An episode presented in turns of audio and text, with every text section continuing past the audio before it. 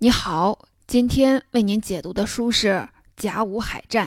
这本书大约有五十万字，我会在三十分钟的时间里为你讲述书中的精髓，从技术层面对甲午海战进行深入的解读，用详实的数据和准确的对比还原真实历史，揭示北洋水师惨败的真相。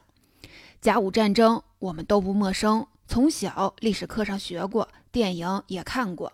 我们知道中国打了败仗，但是北洋水师很英勇，是值得纪念的民族英雄。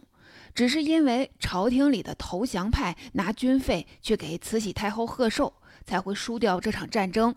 但是李鸿章到底是不是投降派呢？中日海军的实力对比究竟如何呢？这些其实我并不清楚。而且近年来，随着和这场战争相关的历史研究的发展，又有很多所谓颠覆性的观点被提出来。比如，有研究者认为是错误的作战阵型导致了北洋水师落败；有人说北洋水师舰船老旧、装备落后，其实不堪一击；还有人说战争开始前北洋水师的训练已经荒废数年，官兵素质低下。许多人还吸食鸦片，根本就不是什么民族英雄。这些观点到底有没有根据呢？也许我们还需要用更深入细致的视角去重温那段历史，才能更接近历史的真相。本期要跟您分享的这本《甲午海战》，就是致力于通过大量的资料和数据进行解读，从。技战术层面，尽可能还原当时的海战场景，为我们再现中日双方的实际军事力量对比和战术运用，以一种注重细节呈现的方式，全景重现一百二十多年前发生在黄海的那场惊心动魄的大海战，深刻揭示北洋水师惨败的真相，也让读者去思考和领悟失败背后的深层原因。所以说，《甲午海战》这本书是我们重温历史、重读甲午的首选。这本书洋洋五十万字，但是并没有去追求宏观的大视角，去介绍前后几十年的历史背景，而是把篇幅集中在了战争进程本身，尤其是最主要的一场战役——黄海大东沟海战上。在这里呢，我们把全书分为海战开始前、进行中以及结束后这三个大体时段，每个时段从一个关键性问题入手，带你去亲历一番那场惨烈而又动人心魄的世纪大海战。第一个问题：开战前中日两国海军的实力对比究竟如何？第二个问题：战斗过程中双方是势均力敌呢？还是日军占据一边倒的优势。第三个问题，黄海海战的结果对整场甲午战争的局势产生了什么影响？第一部分，我们先来看看第一个问题：开战之前，中日两国的海军实力对比究竟是什么情况？对这个问题，一直以来其实是有不少争论的。普遍观点认为，北洋水师的规模比日本舰队要大。但作者通过详实的数据对比发现，甲午战争爆发前，北洋舰队在总吨位、后勤保障、火炮以及弹威力各个方面已经全面落后于日本对手。北洋水师1888年正式建军的时候，也号称亚洲第一、世界第八。而且舰队中有定远和镇远这两艘当时号称全球一等铁甲舰，是排水量高达七千吨以上的庞然巨物。相比之下，同时期日本最大的战舰仅有定远号的一半儿，舰队总吨位也落后中国。可以说，北洋水师成立之初，确实在规模上超过了日本舰队，让当时的日本人各种羡慕嫉妒恨。但也正是落后于中国海军的现实，刺激了日本奋起直追，疯狂扩充军备。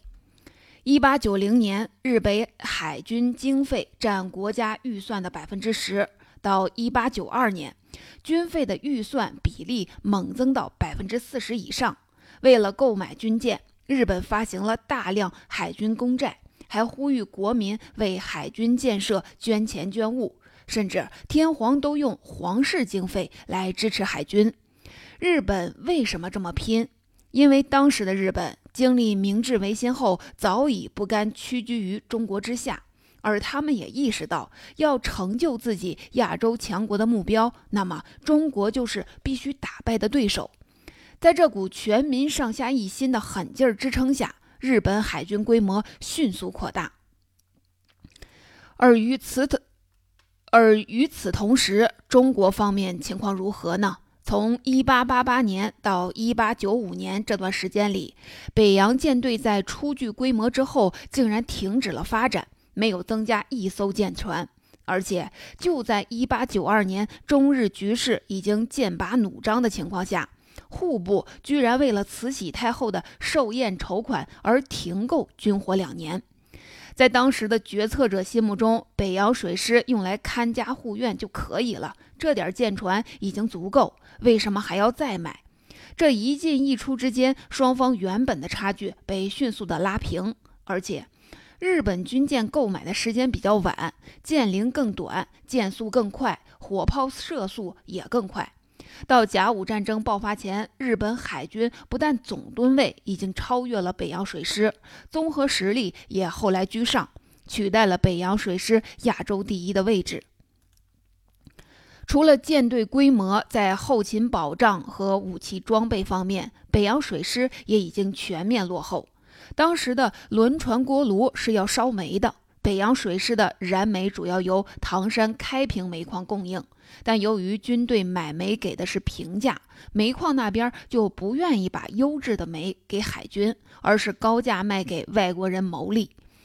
海军这边就用一些劣质碎煤来敷衍，这种劣质煤燃烧不充分，出灰大。北洋舰队本来就面临着锅炉老化的问题，再烧这种劣质煤，船速就更低了。平均只有十节出头，大约相当于每小时十八点五公里，而日本舰队的平均航速是十六节，相当于接近每小时三十公里。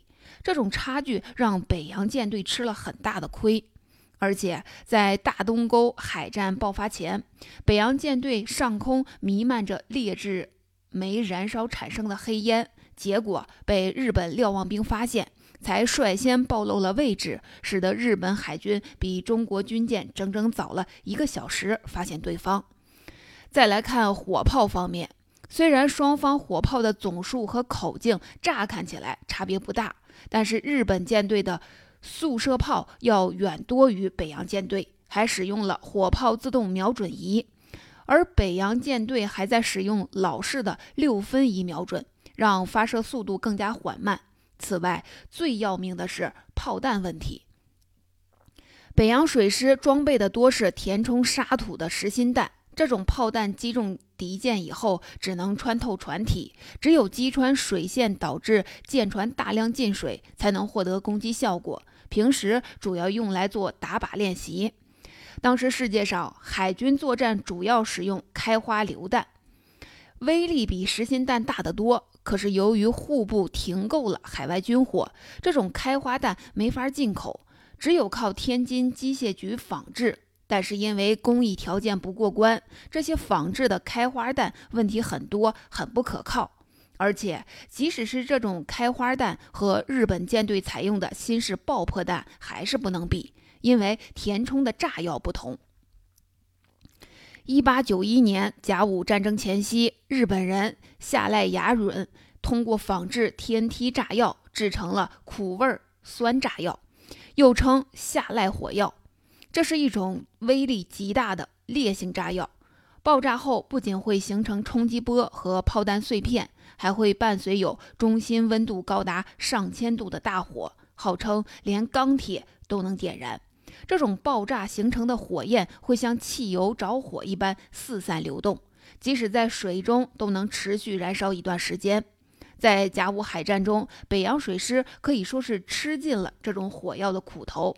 反观中方，开花弹里用的是黑火药，也就是现在过年我们放的烟花爆竹里用的火药，这杀伤力和这种日本用的火药相比，简直不能同日而语。对于北洋水师的外强中干，北洋大臣李鸿章其实是心知肚明。所以，当朝鲜局势动荡，引发中日两国关系紧张时，他始终采取带有妥协性质的防守态势，希望通过外交途径和平解决。至于北洋水师的作用，用他自己的话来讲，也就是做猛虎在山之势，起到一定战略上的威慑，吓吓人就可以了。所以说，李鸿章虽不是主战派，但说是投降派，也是冤枉他了。可是，当时已经赌上国运的日本会被这只纸老虎吓倒吗？日本对一直属于清朝势力范围之内的朝鲜早就虎视眈眈。一八八零年，朝鲜发生壬午兵变，日本借机出兵，但由于清朝干涉，无功而返。两年后，日本又趁中法战争之际挑起甲申政变。可依旧被清朝挫败。如果说前两次的试探，日本因为国力不足还有所忌惮的话，那么到了一八九四年，强弱形势已经悄然改变。当年朝鲜爆发东学党起义，日本以此为借口悍然出兵，对清朝步步进逼。李鸿章的外交努力全部落空。只能派兵入朝增援，结果丰岛海战中，日本主动出击，击沉中方运兵船“高升号”，全面挑起战争。一个多月后，日军分四路进攻平壤，清军只坚守了一天就无法支撑，连夜撤出，一直溃逃到鸭绿江边，朝鲜全境就此落入日本手中。可就是在这种双方全面交战的情况下。李鸿章也还是不想搞什么海军主力决战。我们所熟悉的大东宫海战，其实一开始也不是今天很多人认为的大决战，而是为了陆军运送增援朝鲜的军队进行的护航。而日本舰队也只是想再次偷袭，谁知双方主力不期而遇。到了这个时候，中方就算不想上，那也得硬着头皮上了。双方就在这种狭路相逢的情况下，在黄海大东宫海面展开了一场惨烈的厮杀。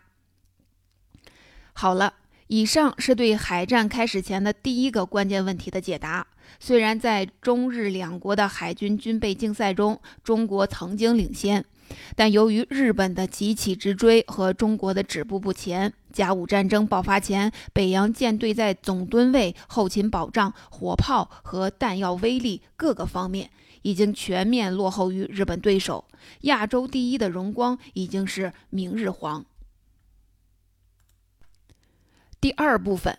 接下来，让我们看看中日舰队在海战过程中，双方势均力敌，还是日军更占有一边倒的优势呢？虽然北洋水师在战力上已经处于劣势，但中日两国海军毕竟还是处在同一水平的军队，真打起来还是可以拼一拼的。何况影响战争胜败的因素有很多，以弱胜强的例子也不是没有。那么黄海海战的实际战况到底如何？我们首先来看一下结果。当时参战的北洋水师舰船为十二艘，日本联合舰队十二艘，数量相当。经历五个多小时的后战后，中方被击沉了四艘，重伤四艘，而日方重伤四艘。但无一艘沉没。从这个数字来看，似乎日本舰队占据了一边倒的优势。一些研究者还提到，北洋舰队士气低落、缺乏训练，也是造成惨败的原因。但战场上的形势是否真是这样呢？北洋舰队是否就连击击沉日军军舰的能力都没有呢？作者通过回顾这场战役的整个过程，给出的答案是，并非如此。接下来，我们就跟随作者的描述，从全局视角来看看实际的战况。我们先来看对对战时双方的阵型。日本舰队排出一列横阵，而北洋水师则以定远和镇远两艘铁甲舰为首，排出了一个倒 V 字形，向日本舰队冲去。这种战术被称为乱战。就是先采用整体编队接近敌舰后，再分散成战术分队，多点突破敌方舰队，进行混战，以求乱中取胜。对于北洋水师的倒 V 字形阵，现在有些研究者认为有致命的错误，比如这个阵型过于死板僵化，再比如用舰首对着敌舰会增加中弹概率等等。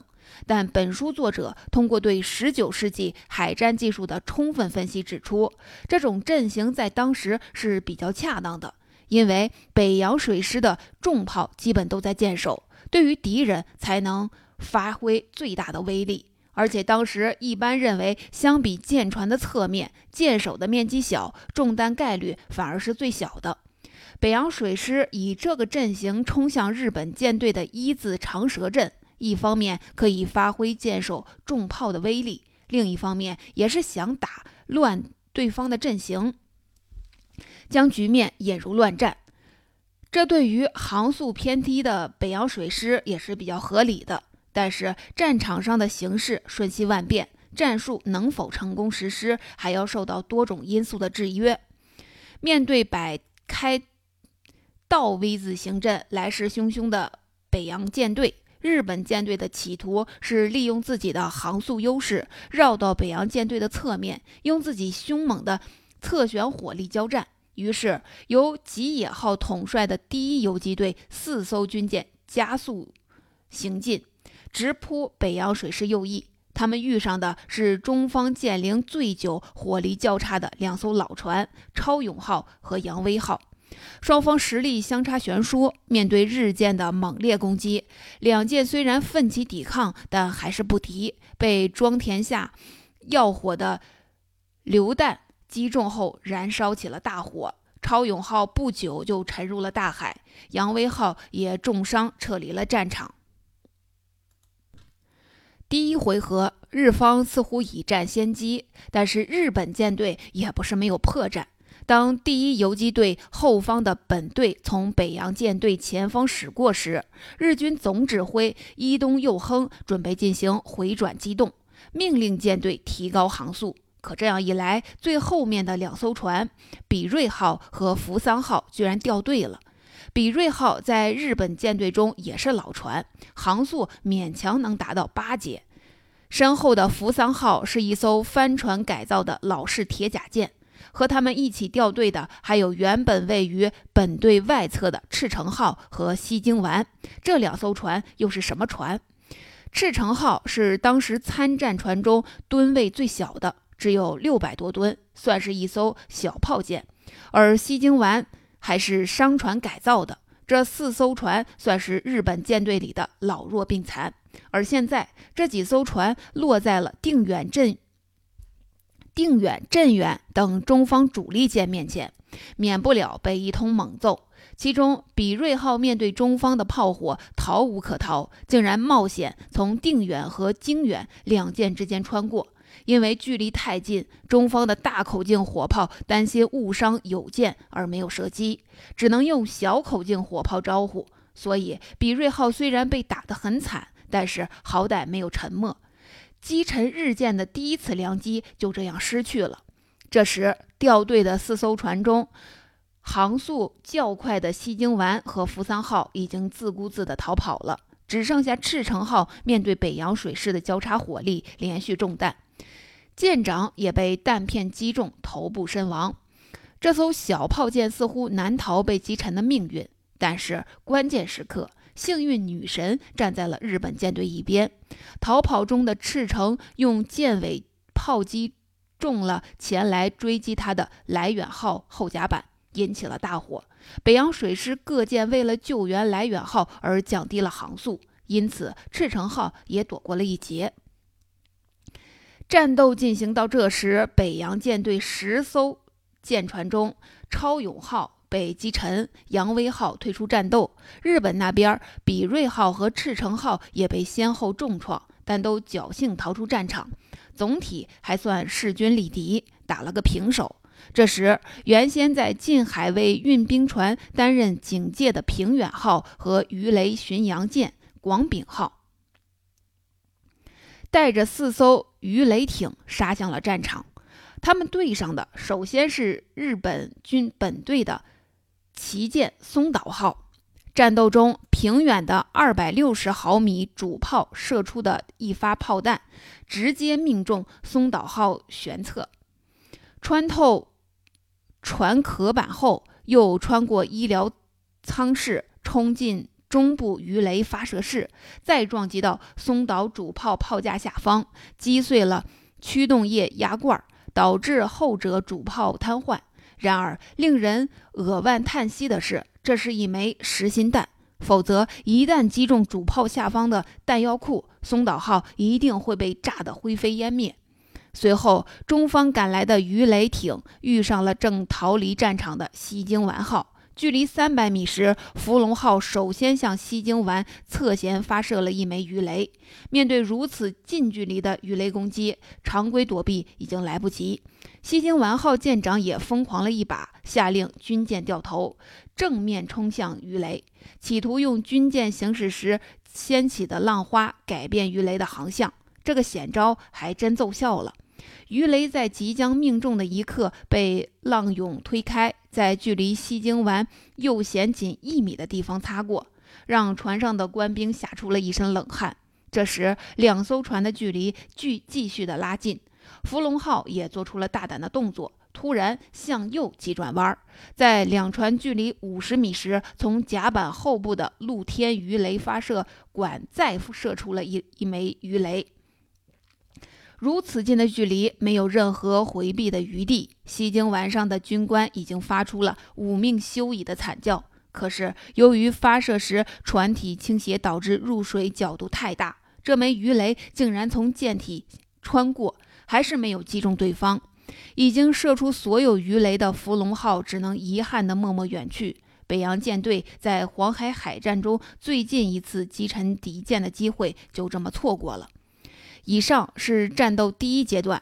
此时，日本联合舰队从一开始略显紧张的表现中逐渐缓过劲儿来，开始完成自己包夹水洋北洋水师的战略部署。而中方错过了击沉对方舰船的最好机会，在全局上已陷于被动。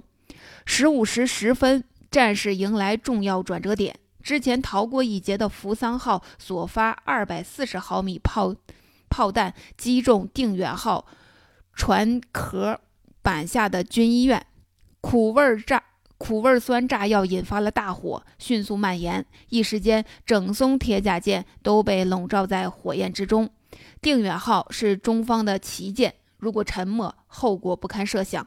千钧一发之时，致远号毅然驶到定远之前，为旗旗舰遮挡了炮弹。为定远号扑灭火灾赢得了时间。这艘船的管带，也就是舰长，正是名将邓世昌。随后，虽然定远号转危为安，但致远号也因此付出了巨大的代价，多处被击穿，海水大量的涌入，舰体倾斜。这时发生的便是中国海军近代史上最壮烈的一幕。身受重伤的致远号竟调转航向，加速冲向日本舰队第一游击队的吉野号等战舰。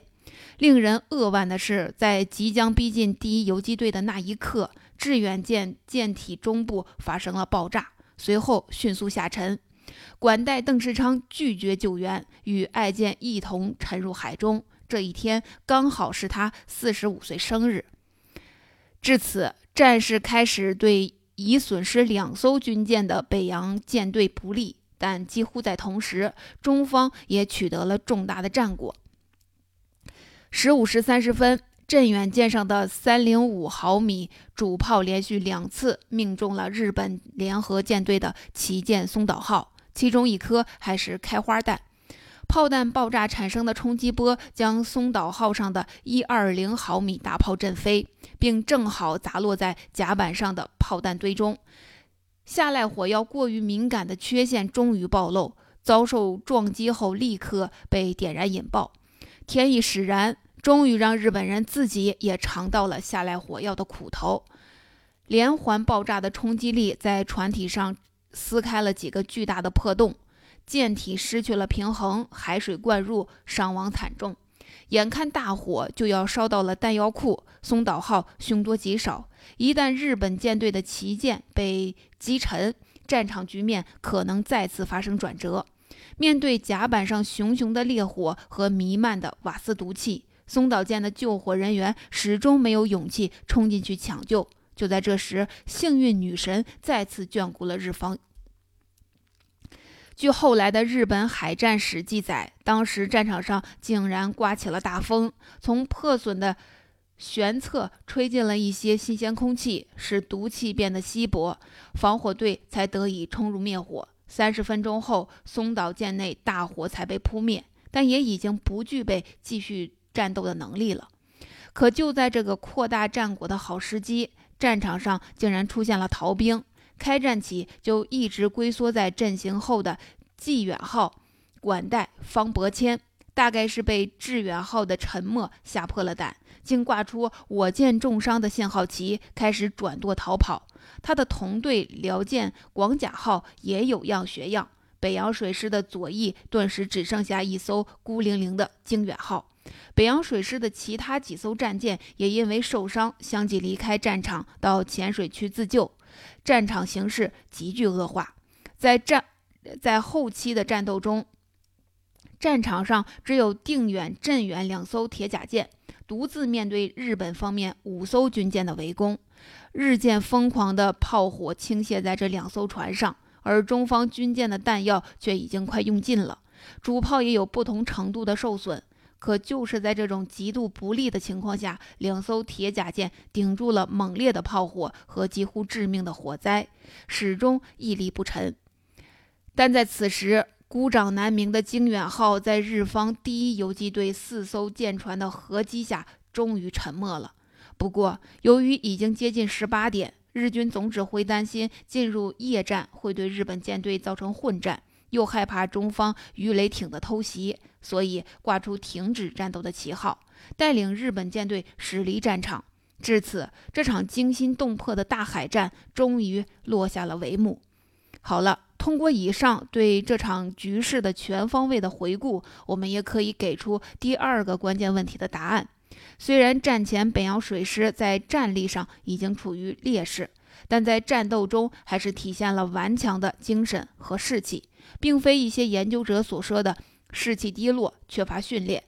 作者通过对比发现，尽管面临炮弹不足、瞄准仪落后等问题，但北洋水师火炮发射速率却明显高于日本舰队同型号的火炮。这是北洋水师官兵战斗素质高于日本海军的明证。在战斗中，中方也曾一度有多次击沉日本军舰的机会。只可惜，因为武器方面的劣势以及一些运气因素，最终未能成功。那么，海上决战的失利对整个甲午战争的战局又产生了什么影响呢？北洋水师最后的命运又如何？这是我们所关注的第三个关键问题。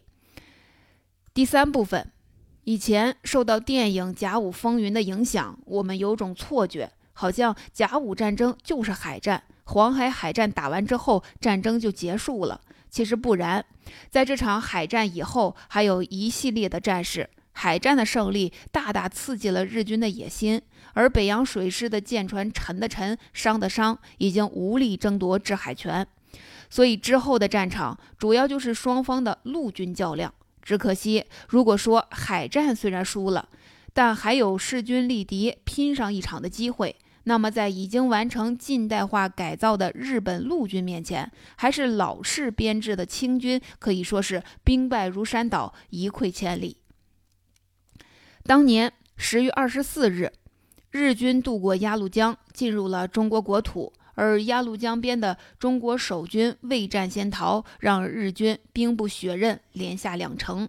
同日，第二军在联合舰队掩护下，在辽东半岛花园口登陆。随即杀向金州，中国守军不堪一击，日军迅速攻陷此城。很快，大连湾也被攻占。随后不到一周时间，旅顺陷落。接连取得胜利的日方，最终决定登陆威海，彻底消灭北洋舰队。一八九五年一月二十日，日军在荣成湾登陆，攻占了威海南邦所有的炮台，随后占据威海卫。当晚，北邦炮台守军溃散，只留下北洋舰队困守孤岛。而在此之前，主力舰镇远号在驶入威海港时触礁搁浅，已经失去航行能力。镇远舰管带林泰增曾因自责而忧愤自杀。二月五日晚。日军鱼雷艇偷袭威海港，定远号又中雷受伤搁浅，北洋水师的两大支柱先后崩溃。之后几天，其余数舰也先后在偷袭和战斗中被击沉。至此，北洋水师已是山穷水尽，而陆路援军却始终不见消息。在此情况下，提督丁汝昌只好下令将受伤搁浅的定远镇远炸毁，以免落入敌军手中。就在定远号炸毁后，管带刘步瞻当晚吞鸦片自尽。此时威海港人心溃散。十一日晚，万念俱灰之下，丁汝昌自杀。同晚，护军张文轩和镇远号继任管带杨永林也先后自杀殉国。一代海军英才近乎全灭。次日，道台牛必炳等人借丁汝昌之名向日方递交投降书。至此，中国历史上第一支近代海军舰队，曾经叱咤风云、被誉为亚洲第一的北洋水师，最终全面覆没，只留给后人无尽的叹息。总结。到这儿，甲午海战的重点内容就为您介绍的差不多了。下面再来为你回顾一下与这场海战相关的几个关键问题及其答案。第一个问题：开战之前，两国海军实力对比究竟如何？答案是：虽然在日本、中日两国的军备竞赛中，中国曾经领先，但由于日本的急起直追和中国的止步不前。甲午战争爆发前，北洋舰队在各个方面已经全面落后于对手。第二个问题，战斗过程中双方势均力敌，还是日军占据一边倒的优势？现在我们知道，虽然战前北洋水师在战力上已经处于劣势。但在战斗中还是体现了顽强的精神，在战斗中也曾有多次击沉日本军舰的机会，只可惜因为武器方面的劣势以及一些运气因素，最终功亏一篑。第三个问题，海上决战的失利对整个甲午战争的战局又产生了什么影响呢？可以说，这场失利对之后的战局造成了巨大的影响。中方就此失去了制海权，并促使日本采取了更具野心的进攻策略。在随后的陆上对决中，清军一败涂地，最后孤立无援的北洋舰队困守威海卫，成了瓮中之鳖，终究难逃全军覆没覆灭的命运。那么，在甲午战争已经过去一百二十多年，黄海硝烟早已散尽的今天，我们又为什么要去执着那场战争的技术战术的细节？其实，正是在如同本书这般不厌其烦的细节呈现中，我们才能深切地体会到局部对于全局的作用之大，体会到甲午海战之败不仅是单纯的战术之败，而是其背后诸多综合因素的共同作用。回顾战场细节的时候，我们会不禁一次又一次地设想：如果北洋水师的规模没有因为决策者的目光短浅而止步不前，如果我们能有更多威力更大的开花弹，甚至如果我们的军舰用的煤炭不是劣质的煤的话，也许结局就会不同。但历史从来没有如果。在一百二十多年前的这场中日国运大对决中，中国的失败其实早已注定。仅仅将失败归咎于技战术的失误或者官兵素质的不足，那其实也还是在逃避，是不愿面对中国已处于全面劣势的事实。但就像我们常说的“知耻而后勇”，能够直面当年中国的衰败和没落，才能让我们在今天。真正迎来国运的振兴。